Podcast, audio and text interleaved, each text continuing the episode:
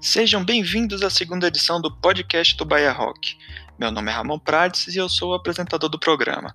Aqui iremos conversar, bater um papo, entrevistar artistas, bandas e pessoas ligadas ao rock baiano. E claro, também gente de fora do estado que vem se apresentar na Bahia. Nessa segunda edição, continuamos com as entrevistas relacionadas ao rock concha e batemos um papo com Marcelo Nova, vocalista do Camisa de Vênus. A banda, que tem 39 anos de carreira, é uma das atrações do Rock Concha, que acontece nos dias 13 e 14 de julho na Concha Acústica do TCA em Salvador, sendo que o Camisa se apresenta no primeiro dia, no sábado, dia 13. Se você ainda não comprou seu ingresso, garanta já o seu no site ingressorapido.com.br. Antes de começar a entrevista, vamos a algumas observações. No programa anterior, eu esqueci de comentar que tantas perguntas feitas para João do Rato de Porão, quanto essas agora para Marcelo Nova foram elaboradas por Lucas Rocha, integrante da equipe do Bahia Rock. Então, valeu, Lucas, muito obrigada. Um outro detalhe é que nessa conversa agora com Marcelo, ela foi feita via WhatsApp. Nós enviamos as perguntas em texto e ele respondeu em áudio. Então não reparem que antes de algumas respostas ele sinaliza do tipo pergunta 1 antes de responder. Bom, sem mais delongas, vamos à entrevista. Espero que vocês curtam.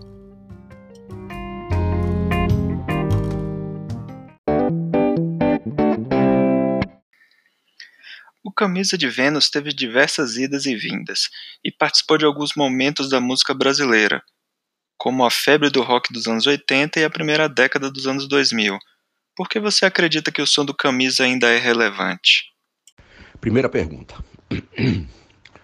Bom, quem tem que dizer se o som do Camisa de Vênus é relevante ou por que, que ele continua relevante são os fãs que vão nos assistir, são os milhares e milhares de fãs que vão uh, em todas as cidades por onde nós nos apresentamos.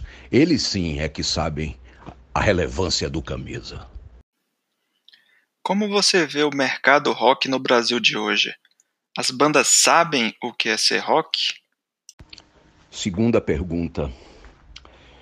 Uh, eu nunca dei muita importância para essa questão mercadológica, não. Quando eu incendiei Salvador há décadas e décadas atrás, não havia nenhuma cena. Depois do Camisa de Vênus, uh, a, a, a, a música em Salvador passou a ser vista de uma outra maneira. Então, uh, às vezes, uma atitude firme né, e, que, e que contenha uh, determinação pode alterar uma cena sem depender necessariamente da tendência de mercado. Eu nunca dei muita bola para isso, continuo não dando. Não, não faço música para seguir tendência de mercado. Para você, qual foi o momento mais significativo do Camisa de Vênus? Bom, o momento mais significativo do Camisa de Vênus foi quando, em 1980, eu cruzei com Robério Santana nos corredores da TV Aratu e ali nós começamos a conversar sobre o que seria o Camisa de Vênus, o que poderia vir a ser o Camisa de Vênus, qual a sonoridade, uh, o que os textos abordariam. Então, acho que se houve um momento mais significativo nesses 39 anos, foi quando eu e Roberinho nos encontramos na TV Aratu. Você gostou do resultado da sua biografia Galope do Tempo, de André Barcinski, lançada em 2017? Ela não é uma biografia tradicional, mas trouxe bastante informações sobre sua carreira. Na música, as biografias ajudam a formar músicos? Pergunta número 4. Sim, acho que o resultado uh, foi bastante interessante, o formato que André encontrou para escrever o livro. A, a ideia uh, desse formato partiu dele. E, e talvez, é, respondendo a segunda parte da sua pergunta, talvez é, uma, uma, uma boa biografia sirva para inspirar ou para motivar uh, alguém que esteja pensando em seguir uma carreira e, e esteja uh, determinado a, a tirá-la do reino da fantasia e pô-la em prática? Essa você já respondeu várias vezes, mas ainda vale pensar a respeito. Muito se fala de gêneros dominantes da Bahia, porém aqui nasceram grandes ícones do rock nacional. Apesar dos estilos ditos dominantes, o que acredita ter sido capaz de gerar tanto rock por aqui? Pergunta número 5. Olha, talvez seja a fritura do acarajé, ou o azeite de dendê, ou o caruru, né?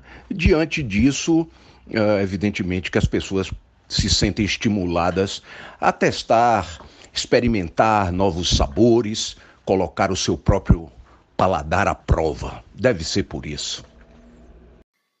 Ainda há planos de trabalhar com Gustavo Mullen? Na volta da banda, ele e Carl Rommel não participaram. Eles não estavam disponíveis?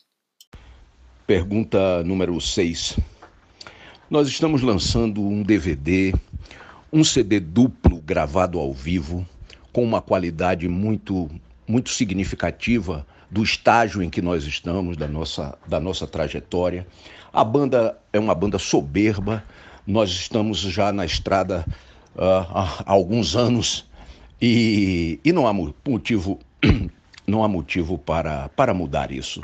Não, não há motivo algum. Você gosta de tocar em festivais? Qual a importância deles? Eu gosto de tocar. A pergunta número. Essa é a pergunta número, número 7, eu acho. É, é, pergunta número 7. Eu gosto de tocar, não, não me importa se é em festivais ou não. Uh, penso que a importância de festivais está no fato de que talvez abra algumas portas para, para a molecada, para as bandas que estão surgindo poderem uh, demonstrar o seu trabalho diante de, de grandes plateias. Muito obrigado pela entrevista e, por favor, deixe uma mensagem aos ouvintes do Bahia Rock e aos fãs do Camisa de Vênus que vão assistir a banda no Rock Concha. Pergunta número 8. Bom, a mensagem é essa. Uh, para os fãs que vão nos assistir no Bahia Rock, a mensagem é camisa de Vênus na área, camisa de Vênus na concha acústica, ao vivo. E eu espero ver vocês por lá.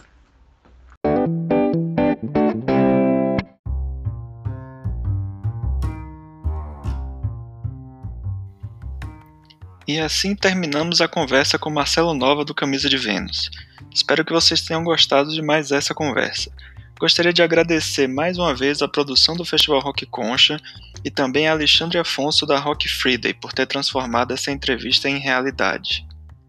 Ainda não definimos qual vai ser a frequência desse podcast, se vai ser semanal, mensal, mas vamos tentar manter alguma regularidade. O podcast é feito através da ferramenta Anchor.fm, onde ele publica nas principais plataformas de podcast. Além do próprio Anchor, já estamos presentes também no YouTube, Google Podcast, Breaker, Pocket Cast, Rádio Public e Stitcher. Em breve também no Spotify e no iTunes, ou Apple Podcast, como vocês preferirem chamar. Ou então assine o nosso feed que está na descrição do post e ouça no seu agregador favorito.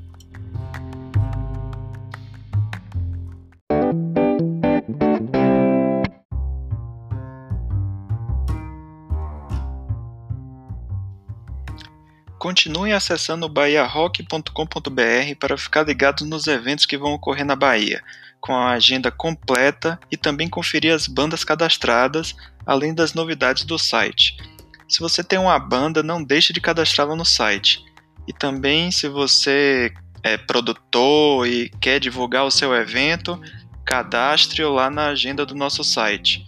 E também fique ligado nas nossas redes sociais.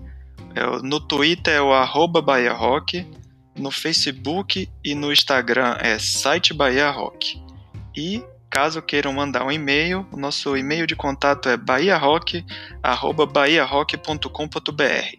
Então mandem sugestões, comentários, críticas e até o próximo programa. Valeu!